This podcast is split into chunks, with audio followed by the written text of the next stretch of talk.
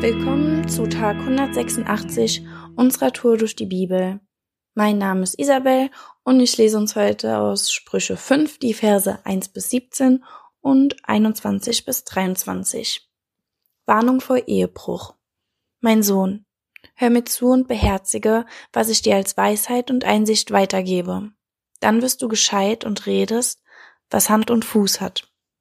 Die fremde Frau lockt dich mit honigsüßen Worten. Glatt wie Öl fließen sie von ihren Lippen. Doch am Ende ist sie bitter wie Galle und tödlich wie ein beidseitig geschliffenes Schwert. Sie reißt dich mitten in den Tod, ihre Schritte führen geradewegs ins Grab. Damit du den Weg zum Leben nicht siehst, lenkt sie dich ab, ohne dass du es merkst. Hört mir jetzt gut zu, ihr jungen Männer, und schlagt meine Warnungen nicht in den Wind. Geh dieser Frau aus dem Weg, komm der Tür ihres Hauses nicht zu nahe, sonst bist du deine Ehre los und erbarmungsloser Rächer bringt dich um alles, was du in langen Jahren erworben hast dann leben Fremde von deinem Vermögen und der Ertrag deiner Mühe kommt einem Unbekannten zugute. Wenn du schließlich bis auf die Knochen abgemagert bist, dann stöhnst du und jammerst, hätte ich mir nur etwas sagen lassen. Warum habe ich mich gegen jede Ermahnung gesträubt?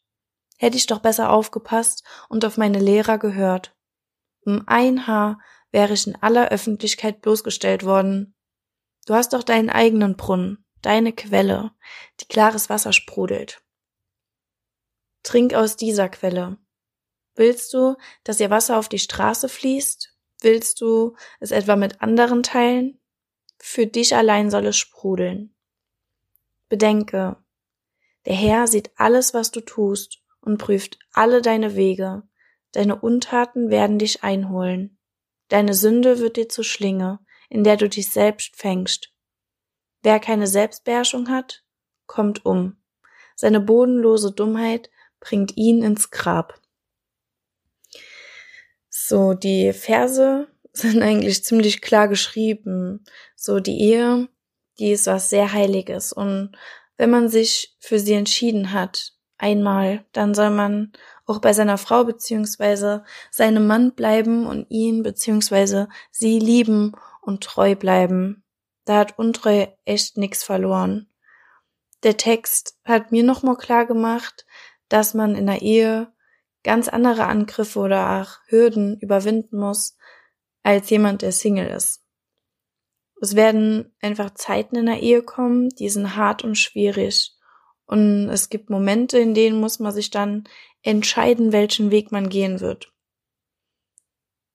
man hat die Wahl, Gottes Gebote nicht zu beachten. Jeder hat seinen eigenen Willen bekommen. Allerdings geht es dann meistens zu Ungunsten eines selbst aus. Wenn wir uns all unseren Begierden hingeben, weil es so scheint, als würde genau das uns jetzt gerade glücklich machen, reiten wir uns selbst in unser Unglück, nur weil wir denken, wir wüssten es besser.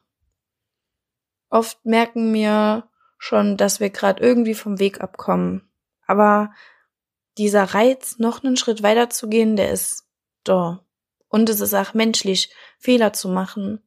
Aber wir müssen echt vorsichtig sein.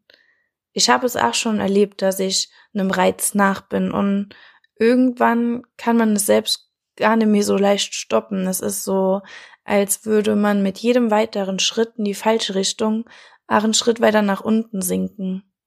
Und ich habe einige Zeit gebraucht, um zu raffen, dass ich mich irgendwie wie so ein Kind verhält, weil ich danach eigentlich jedes Mal zu Gott komme und er mir noch mal raushilft und oft sind es dann sogar die gleichen Fehler, die ich immer und immer noch mal mache, bis ich eben daraus lerne und den Weg so nicht mehr inschlagen werde.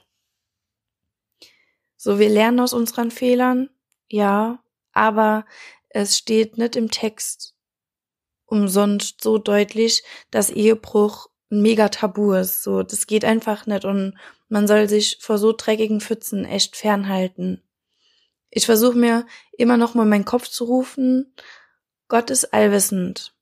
Er besitzt die Weisheit. Und gleichzeitig meint es, meint er es mit jedem Einzelnen gut und er hat uns einfach so sein Wort gegeben. Und wenn er uns solche Gebote gibt, wie zum Beispiel treu zu bleiben, dann wird es schon so seinen Grund haben. So, man sollte sein Wort echt ernst nehmen und nicht mit dem Feuer spielen. Wir machen alle Fehler, keiner ist fehlerfrei.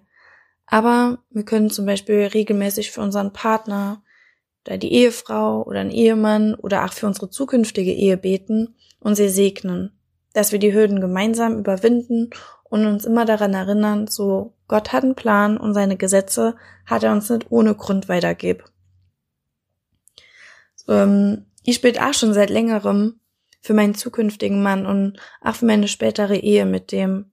Und am Anfang fand ich das vielleicht ein bisschen komisch, aber ähm, ich habe einfach gemerkt, wie das auch mich bestärkt hat. Ich habe mir auch Gebete aufgeschrieben und Gebet ist einfach so stark und ich merke einfach, wie das auch mich verändert. Und wer wünscht sich das nicht, jemanden zu treffen und einfach zu wissen, Gott hält hier seine Hand drüber und ich brauche mich einfach nicht zu fürchten.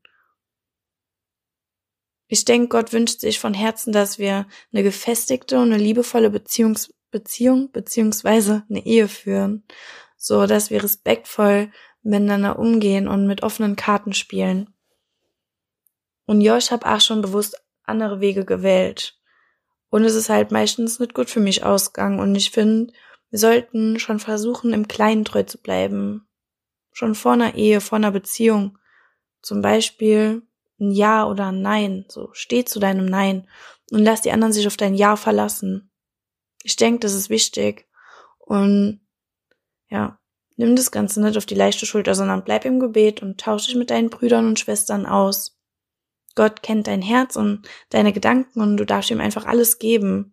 Deine Verfehlungen, Ängste, deine Begierden. Und nichts muss dir irgendwie vor ihm peinlich sein. Es ist besser, alles mit ihm zu teilen und ihm alles zu geben, als mit deiner Last weiter durchs Leben zu gehen. So, der wartet nur darauf und steht mit offenen Armen vor dir und lächelt dich an und wünscht sich einfach nur, dass du alles mit ihm teilst und das darfst du auch gern machen. Heute ist ein guter Tag für einen guten Tag und lass Gottes Wort in deinem Alltag praktisch werden.